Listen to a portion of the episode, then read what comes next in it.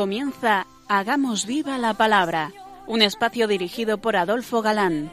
que escuchar atentos. En tu palabra, Jesús, está el mensaje, el del amor, el de andar despiertos. Cuando no tenga sentido la tristeza, en nuestra historia andemos como ciegos. En tu palabra y haremos la fuerza que nos levante y llene de sosiego.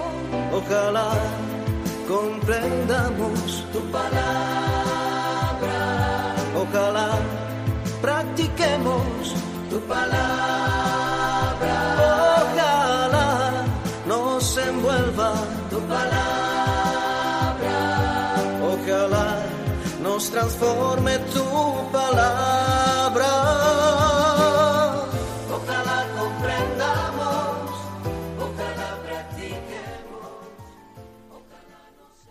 Hola queridos oyentes, un día más en esta emisora de la Madre nos encontramos con vosotros a través de las ondas, en esta mesa camilla imaginaria para compartir como siempre la escucha de la palabra de Dios, buscando en vuestra compañía su vigencia y fuerza para nuestra vida.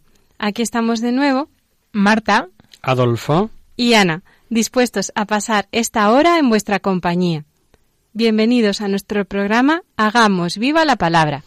Hola amigos, nos quedábamos el último día en este curso dedicado a los profetas escritores, en el capítulo quinto de Isaías, que es una de esas joyas que atesora la Biblia, como vamos a ver, pues eh, si se medita detenidamente puede hacer muchísimo bien a todo cristiano. El profeta se presenta a sí mismo como un rapsoda que va a cantar las relaciones amorosas entre Dios e Israel. También vale entre Dios y yo, porque yo he sido elegido, he sido ungido por Dios y Dios es inmutable. Valdría la pena olvidarnos un rato de todos nuestros problemas y, cuando nos encontremos a solas pensar y meditar. Lo que Dios ha hecho por mí. Ah, y, y no solo en el orden natural, como puede ser el darnos la vida, el sol, el aire, sino, y es más importante, enormemente más importante, el darnos los sacramentos. Esa posibilidad que tenemos de recibir el perdón. Y, el perdón, y el perdón una y otra vez.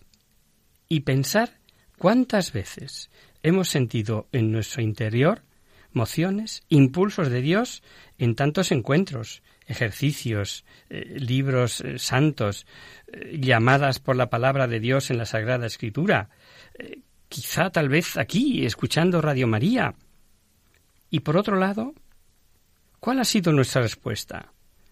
¿Cómo hemos correspondido a estas llamadas? Pienso que a más de uno se nos podría repetir lo que les decía Isaías, que esperando de la, vi de la viña uvas sabrosas, solo encontró agrazones. ¿Qué más podría hacer por mí? Voy a cantar a mi amigo la canción de su amor por su viña. Una viña tenía mi amigo en un fértil otero la cavó y despedregó, y la plantó de cepa exquisita. Edificó una torre en medio de ella, y además excavó en ella un lagar. Y esperó que diese uvas, pero dio agraces.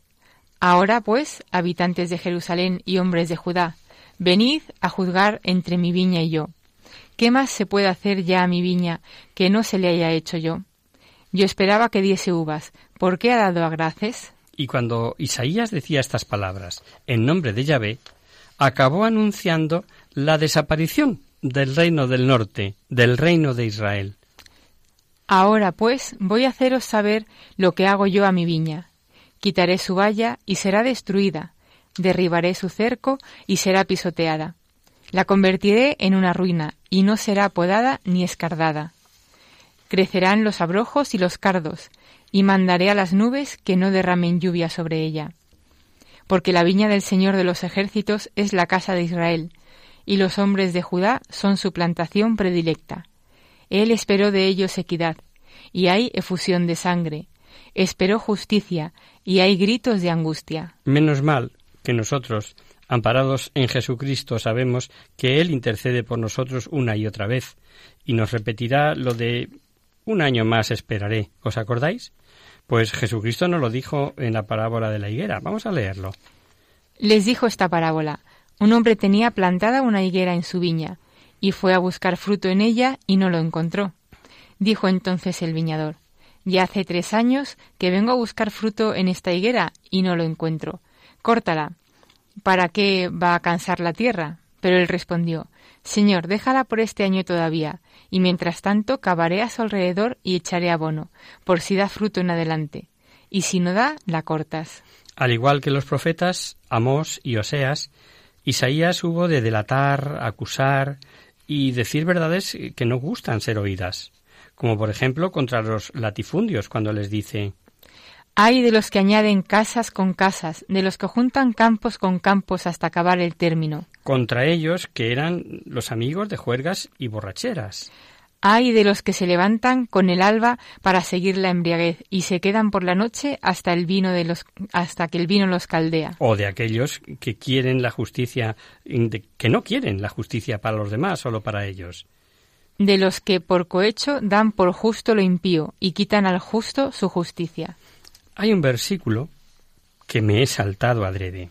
Es el 20, mm, porque creo que tiene mucha importancia. Es que pecados desde Adán y Eva no ha habido cantidad, los ha habido siempre y contra los diez mandamientos. No podemos afirmar que los de hombre de hoy sean más o menos pecadores eh, que de los siglos anteriores, de 19 o 20 o el 15 antes de Cristo. Nosotros no lo sabemos, pero Dios sí. Pero da la sensación de que hoy nos ha tocado un tiempo verdaderamente satánico. No solo se ha perdido la noción de pecado como creía y advirtió su santidad Pío XII, sino que hemos llegado a presentar el pecado en muchas de sus facetas como algo bueno. O sea, que el hombre se ha atrevido a decir Dios dice que esto es malo, pues yo digo que esto es bueno, como diciendo que el que ha de decidir si esto es bueno o es malo soy yo, y así ahí podemos poner cada uno nuestro nombre. Y como parte de un colectivo, con mi voto. Puede ser mayoría la que diga si es bueno o es malo. Pero en realidad es que son hipócritas, amigos de la mentira, que no buscan ni quieren la verdad y llaman al bien mal y al mal bien. Vamos a leer este versículo 20. Hay de los que al mal llaman bien y al bien mal, que de la luz hacen tinieblas y de las tinieblas luz y dan lo amargo por dulce y lo dulce por amargo. Pues ahí tenéis como ejemplo, si no se considera como obra buena, librar a una pobre mujer de un problema cuando hay soluciones sin crimen, como puede ser la adopción, la ayuda económica, facilitar un trabajo digno a la madre, pero sin asesinar a un inocente indefenso.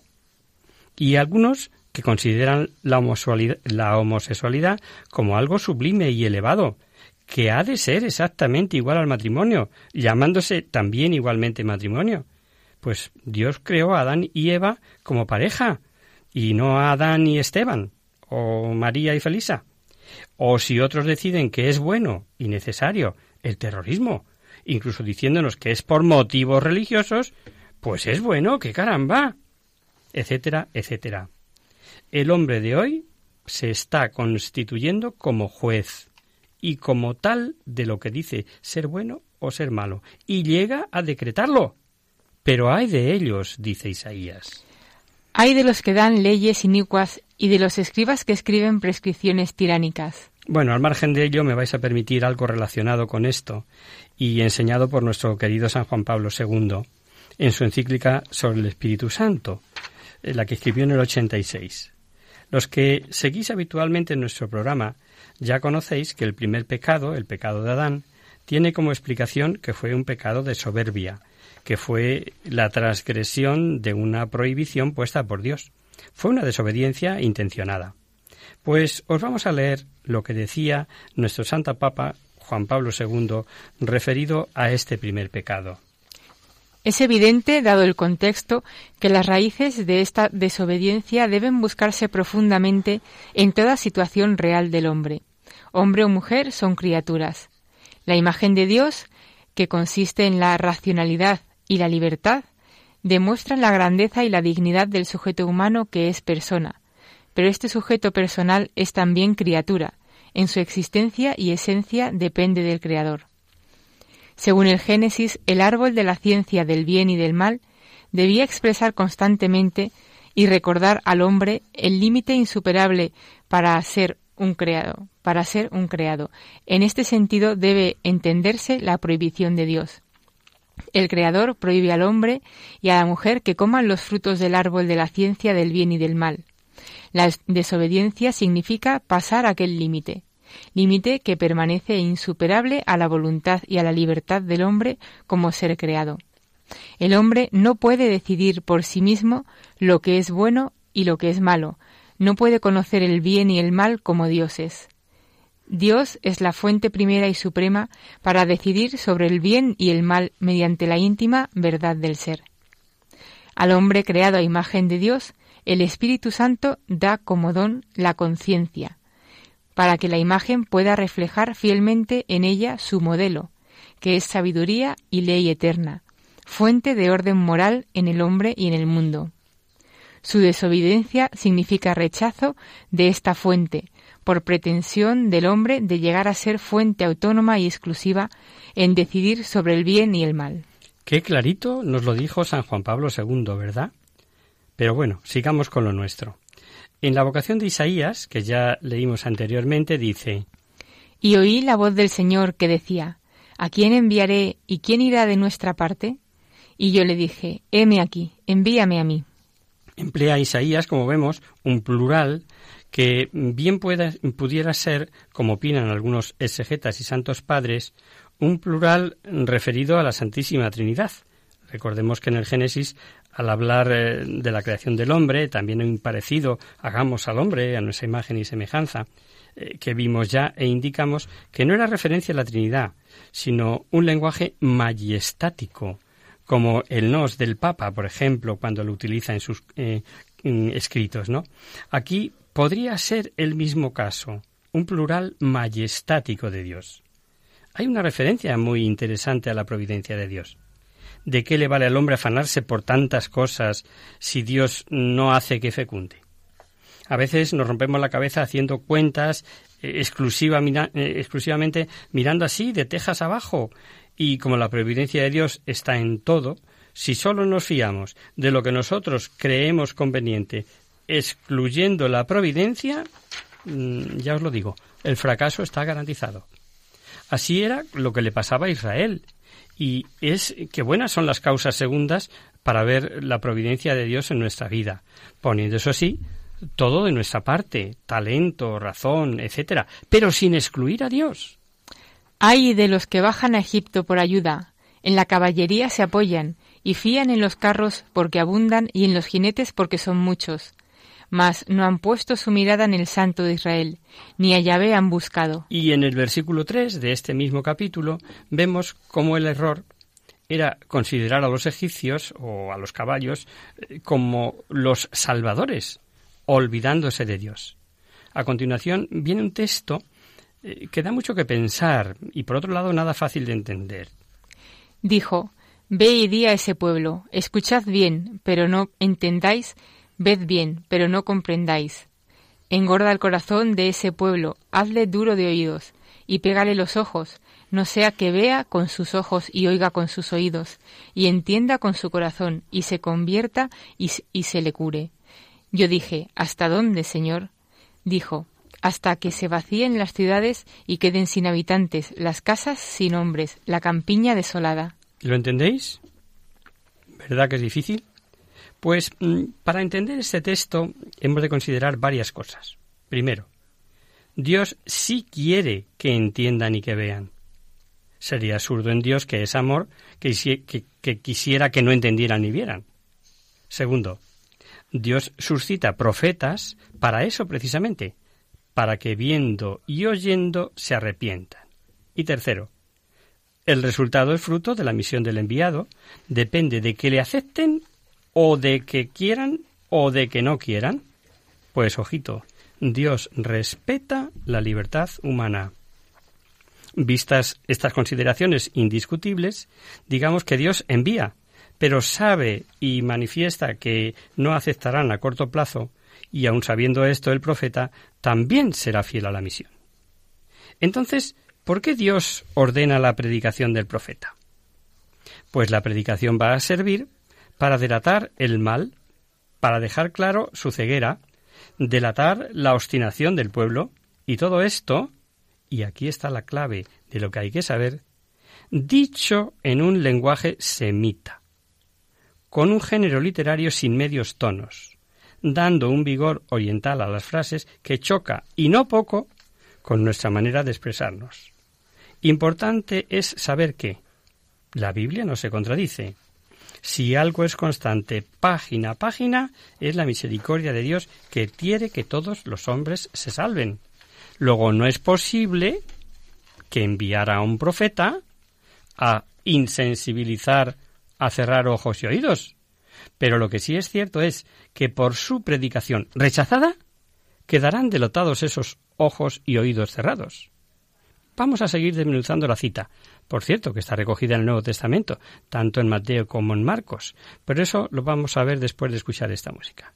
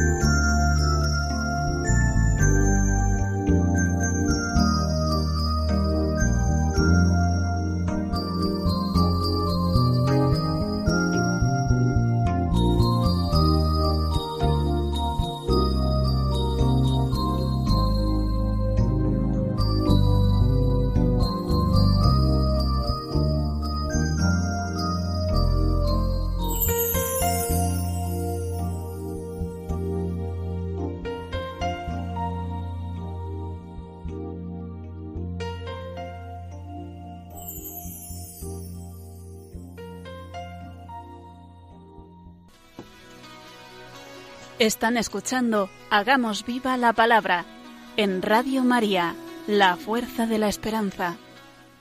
Amigos, de nuevo con vosotros tras este breve descanso musical. Os recordamos, queridos oyentes, que sintonizáis el programa Hagamos viva la palabra. Si queréis contactar con nosotros vía correo postal, lo podéis hacer a Radio María, Paseo Lanceros número 2, primera planta 28024 de Madrid. Y si preferís, al correo electrónico hagamos viva la palabra arroba radiomaria.es. Para los que se acaban de incorporar, decirles que estamos analizando en este curso los profetas escritores del Antiguo Testamento, concretamente Isaías. Así es, y vamos a empezar releyendo la cita que habíamos comenzado a explicar antes del descanso. Dijo, Ve y di a ese pueblo, escuchad bien, pero no entendáis, ved bien, pero no comprendáis. Engorda el corazón de ese pueblo, hazle duro de oídos, y pégale los ojos, no sea que vea con sus ojos y oiga con sus oídos, y entienda con su corazón, y se convierta y se le cure. Yo dije, ¿Hasta dónde, Señor? Dijo, hasta que se vacíen las ciudades y queden sin habitantes, las casas sin hombres, la campiña desolada. Y recordábamos un par de premisas. Primero, la Biblia no se contradice y segundo, si algo es constante página a página, es la misericordia de Dios que quiere que todos los hombres que salven. Luego no es posible que enviara a un profeta a insensibilizar, a cerrar ojos y oídos, pero lo que sí es cierto es que por su predicación rechazada quedarían delatados esos ojos y oídos cerrados. Esta es una cita que se repite en Mateo. Y así se cumple en ellos la profecía de Isaías, que dice, Por más que oigan, no comprenderán, por más que vean, no conocerán. Eh, como curiosidad, en Marcos la misma cita se refiere a una finalidad escriturística, pues dice, de lo contrario no se cumplirá lo que dice Isaías, ¿no? En el estilo oriental, que daña nuestros oídos, pero empleado para causar mayor impresión, es muy importante tenerlo en cuenta. Como ejemplo, El que no odia a su padre y a su madre no es digno de mí. ¿cómo lo hubiera expresado hoy Jesús? El que antepone sus intereses, aunque sean familiares, a los espirituales, no puede ser discípulo mío. Y de hecho, esto es lo que ocurre en el caso de las vocaciones religiosas, por ejemplo. Otros ejemplos. Si alguno te hiere en una mejilla, ofrécele la otra. Si te pide el manto, dale también la túnica. Claro que no hay que tomarlo literalmente, sino que sirve para inculcar un espíritu de mansedumbre en el primer caso y de desprendimiento en el segundo de estas dos citas eh, que nos ha leído Marta. Resumen. Estas frases de Isaías, violentas, exageradas, muy del estilo oriental, para forzar voluntades, expresan el resultado de su predicación que ha sido ocasión de rechazo, ocasión de apostasía. Así se entiende que diga Haz torpe su corazón. sí que era torpe, pero lo que nos enseña es que así queda descubierto que era tope, torpe, perdón. O cuando dice Duros sus oídos. es cierto que eran duros, etcétera, etcétera, pero podríamos decir que si no hubiera predicado no habrían sido delatados este endure- endurecimiento. Hay un comentarista eh, que, hablando eh, sobre estos hechos, dice Como los alimentos buenos pueden resultar perjudiciales para un estómago enfermo, así las cosas espirituales y santas suelen tener efectos contraproducentes en almas mal dispuestas. Otro dice que el Señor nos dice mi pueblo, sino este pueblo, y explica que Aunque Dios se revela con acciones y palabras para ojos y oídos, el pueblo no está abierto para penetrar y comprender. Tiene que haber armonía de ojos y oídos con el interior del hombre. Al embotarse la percepción interna, los ojos quedan ciegos, los oídos quedan sordos. Los objetos se vuelven opacos, la lengua ininteligible. Esto es un comentario de los profetas de, de Schockel, de Editorial Psique.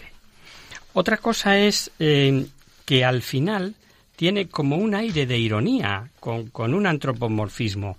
Pues dice, no sea que se curen. Es como si dijera, he fallado ya, no sea que tenga que revocar la sentencia. San Pablo lo explica muy bien con relación a su predicación a los judíos de Roma, cuando dice que unos le aceptan y otros no, y les recuerda precisamente esta cita de Isaías. Le señalaron un día y vinieron en mayor número a donde se hospedaba. Él les iba exponiendo el reino de Dios, dando testimonio e intentando persuadirles acerca de Jesús, basándose en la ley de Moisés y en los profetas, desde la mañana hasta la tarde. Unos creían por sus palabras y otros, en cambio, permanecían incrédulos. Cuando, en desacuerdo entre sí mismos, ya se marchaban, Pablo dijo esta sola cosa. Con razón habló el Espíritu Santo a vuestros padres por medio del profeta Isaías. Ve a encontrar a este pueblo y dile, escucharéis bien, pero no entenderéis, miraréis bien, pero no veréis. Porque se ha embodado el corazón de este pueblo, han hecho duros sus oídos y sus ojos han cerrado. No, no sea que vean con sus ojos y con sus oídos oigan y con su corazón entiendan y se conviertan y yo los cure. ¿Veis? Ya San Pablo la da matizada, con lo cual la explicación ya nos es más asequible.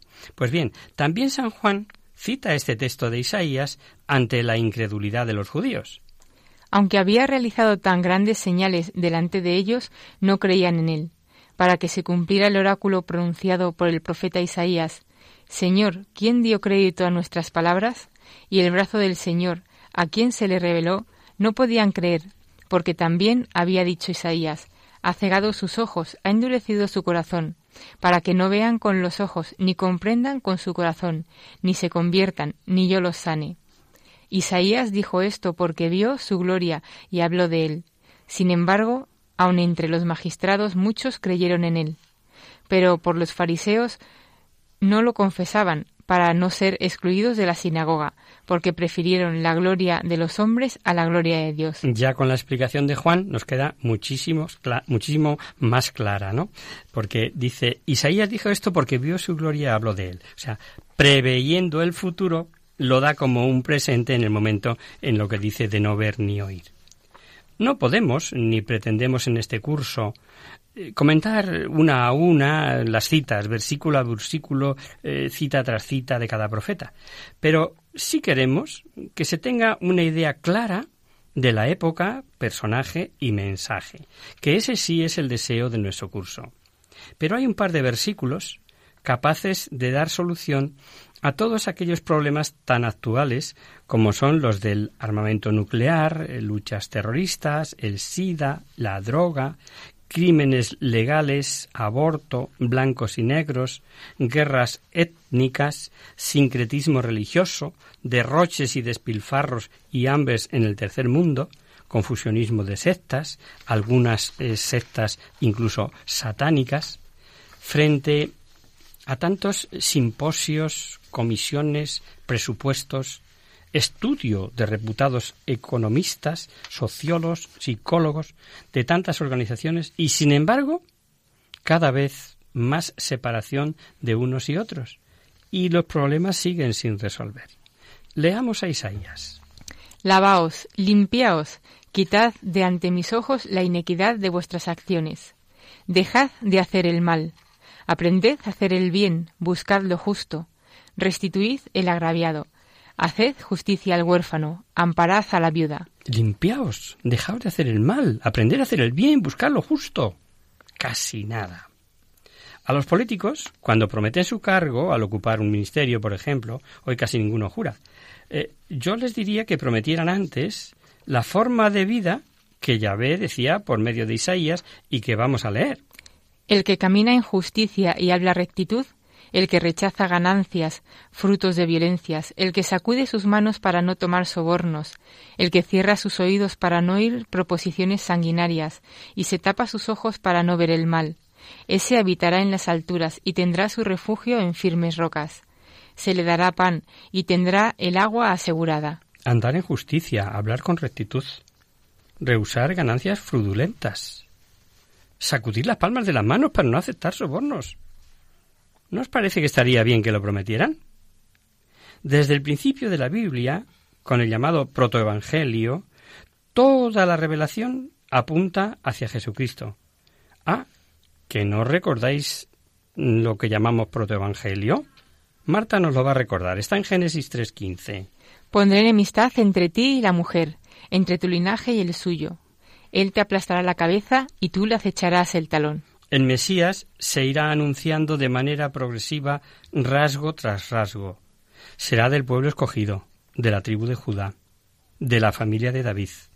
Nacerá en Belén de Judá, nos dirá Miqueas, y será rey a la vez victorioso y humilde, que encontraremos en Zacarías. Pues bien, Isaías aporta además rasgos de su personalidad, pues dirá que será un Dios Mesías personal, libertador, Dios fuerte, Rey y Salvador, príncipe de la paz, y como vimos ya, que nacería de una virgen. Vamos a leer del capítulo noveno. Porque una criatura nos ha nacido, un hijo se nos ha dado. Estará el señorío sobre su hombro, y se le se llamará su nombre maravilla de consejero, Dios fuerte, siempre Padre, príncipe de paz. Grande es su señorío y la paz no tendrá fin sobre el trono de David y sobre su reino, para restaurarlo y consolidarlo por la equidad y la justicia. Desde ahora y hasta siempre el celo de Yahvé Sebaot hará esto. Bueno, pues antes de pasar a los rasgos más definitivos que escribió Isaías sobre el Mesías, que son los cánticos del siervo de Yahvé, creo que nos conviene ver una serie de vaticinios eh, que Isaías profetizó para su pueblo en su época. Ante la muerte del rey de Asiria, Teglat-Pileser III, Filistea invitó a Judá a rebelarse contra Asiria, pues parecía el momento oportuno. Pero Isaías sabes que la solución no está ahí, eh, no está en aprovechar las circunstancias políticas, más o menos favorables, sino en la fidelidad del pueblo a la alianza con Yahvé. No está en la muerte del pedroso, sino en la fidelidad a los mandamientos. Advierte y vaticina que si Teclatpileser era una culebra, los sucesores, y más Sargón II, resultará una víbora y dará siempre soluciones válidas. No te alegres, Filistea entera, porque se ha quebrado la vara que te golpeaba. De la raíz de la serpiente saldrá una víbora, y su fruto será una serpiente voladora. Los pobres pacerán en mis praderas, y los indigentes se recostarán seguros. Pero yo haré morir de hambre a tu raíz, y mataré lo que aún quede de ti. Gime, puerta, grita, ciudad, desfallece Filistea toda entera. Porque del norte viene una humareda, y nadie se desbanda en sus formaciones. ¿Qué responder a los enviados de esa nación?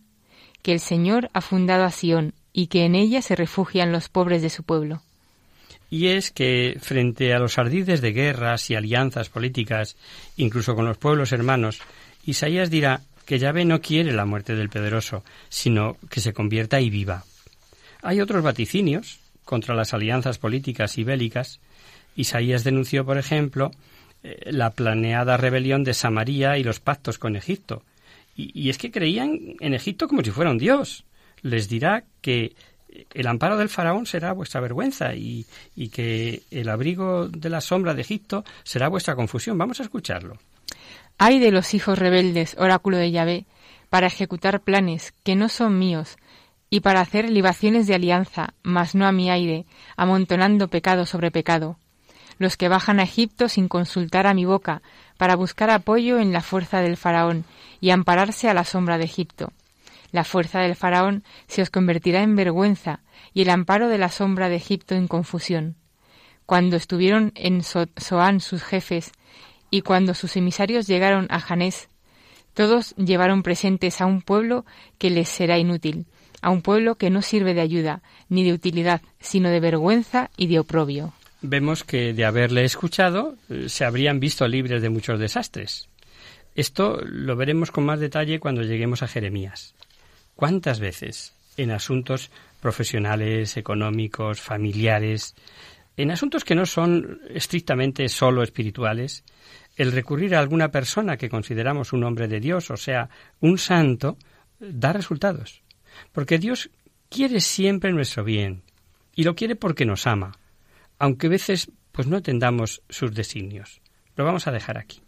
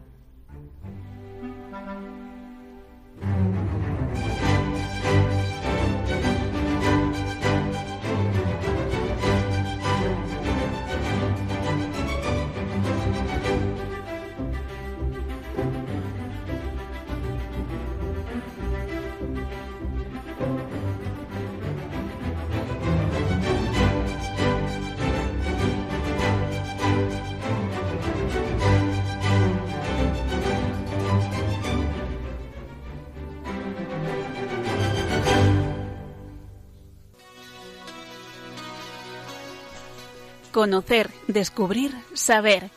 En Hagamos Viva la Palabra.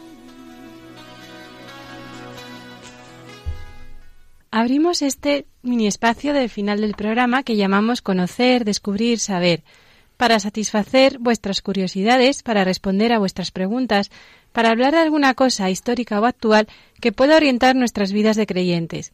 Y hoy no hemos tenido ninguna pregunta. Queremos hablaros del nombre de Dios. Efectivamente, Ana. Y, parece una reiteración cuando la última emisión hablábamos del Emmanuel y de la fiesta del primero de enero. Pero no es de ese nombre precisamente del que queremos hablar. Lo del nombre de Dios es porque estos días ha caído en nuestras manos un artículo que nos gustaría compartir con vosotros porque es real y, se titula Dios. Si Dios tuviera un nombre, se llamaría mm, puntos suspensivos. Y dice así. Llevaba ya unos cuantos días llamando a casa de una amiga y compañera de estudios, pero no me cogía el teléfono. Por fin, un día lo coge su marido y me dice Hace un mes he tenido que ingresar de nuevo en el hospital. Ha estado muy enferma.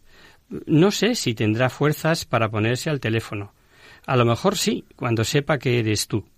Por fin se puso y me comentó durante unos minutos muchos acontecimientos de ese mes de hospitalización y de los días de la UBI. Había estado en varias ocasiones a punto de fallecer y captó en la sección de la UBI un ambiente muy positivo y cercano entre los enfermeros, médicos y auxiliares. He llegado a ver un cachito de lo que es el reino de Dios, me decía.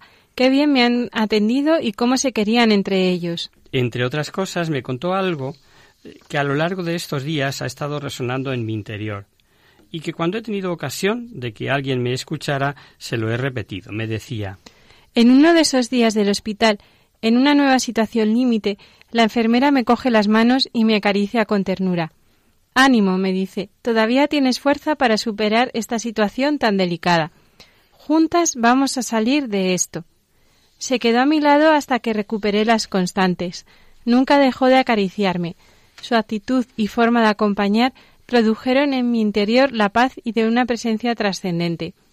Rosa, si salimos de esta, pregúntame qué estoy pensando y viviendo en estos momentos. Pasados unos días, de nuevo, está la enfermera junto a la cama y pregunta ¿Qué tenías que decirme sobre aquella noche? La enferma, un poquito mejor, le dice No sé si eres creyente o no. Yo sí lo soy, y el Dios en que yo creo es un Dios de misericordia, ternura, paz y amor. En un momento de la historia se hace hombre en la persona de Jesús, y de, de forma misteriosa se sigue encarnando, manifestando en todos los hombres y mujeres que tienen sus actitudes, sobre todo cuando se acercan como tú a los más necesitados con respeto y cariño. El Dios a quien yo amo aquella noche se llama Rosa, y me comentaba no sé para quién de los dos fue mayor el impacto, pero de nuevo nos fundimos en un abrazo y la enfermera lloraba y lloraba. Y terminó contándome esto es un pedacito del reino de Dios. El sufrimiento y el dolor humanizan, nos hacen más comprensivos con el que sufre. Pero ¿tú conoces alguna persona que no sufra de una manera u otra, con mayor o menor intensidad, y a lo largo de las etapas de su vida? El sufrimiento es una caricia de Dios, nos va reduciendo poco a poco a lo que somos, criaturas suyas, creadas por amor, y por medio de esta purificación del sufrimiento nos encontramos con el amor. No tengas miedo, por tanto, al dolor y al sufrimiento, déjate cuidar. En esto el sufrimiento se parece al amor. Hemos venido al mundo para amar y para dejarnos amar, para sufrir y dejarnos consolar. Y la presencia es más eficaz que muchas palabras. Y estas disposiciones, si si estás en esta disposición de servir, de amar y dejarte amar, eh, de no quejarte de nada ni de nadie, de estar siempre contento y activo, y de hacerte pequeño en tu casa, en tu familia, en tu trabajo, vaya manifestación del reino de Dios. Si Dios tuviera un nombre, querido oyente, se llamaría como tú. Y hasta aquí el artículo, y nosotros poco podemos añadir, más me sabiendo que hay tantos oyentes que están sufriendo de múltiples maneras, y podrían inundar la emisoria de testimonios reales también si abriéramos ahora una línea. Esto ha sido solo un pequeño compartir con vosotros, y desde luego una lección práctica de cómo dar sentido al dolor. Hace unas semanas, en el programa La Hora Feliz de esta emisora, eh, con los niños, oíamos hablar del sufrimiento. Y qué bien nos lo contaron. No os perdáis el que tengan hoy. La Hora Feliz viene ahora a continuación de nuestro programa. Y estoy seguro que tanto Parra como Quique nos habrán preparado una interesantísima hora feliz para hoy. Y hasta aquí, queridos oyentes, el programa de hoy. Os dejamos con nuestra sintonía y os recordamos que si queréis dirigiros al programa para cualquier duda, aclaración o sugerencia participando en el espacio de conocer, descubrir, saber, estamos a vuestra total disposición y encantados de atenderos en la siguiente dirección. Radio María, Paseo Lanceros número 2, primera planta 28024 de Madrid. O bien, si lo preferís, al correo electrónico hagamos viva la palabra arroba radiomaria.es. El próximo miércoles, como sabéis, está el programa del Padre Jesús Silva, que alterna con nosotros. Tus palabras, Señor, son espíritu y vida. Por tanto, nosotros nos encontraremos de nuevo dentro de quince días, si Dios quiere. Con un programa en el que seguiremos analizando el pozo sin fondo que es Isaías, donde veremos citas preciosas acerca de la infinita misericordia de Dios, y empezaremos a ver las características del siervo de Yahvé a partir del capítulo 53, que veréis que son una verdadera gozada. Hasta el próximo día, amigos. Hasta el próximo día. Hasta dentro de 15 días.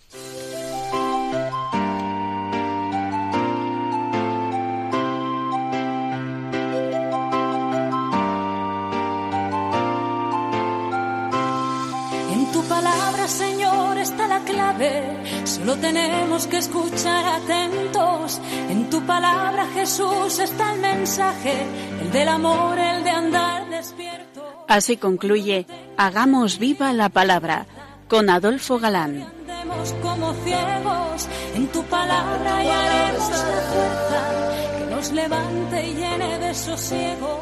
Ojalá comprendamos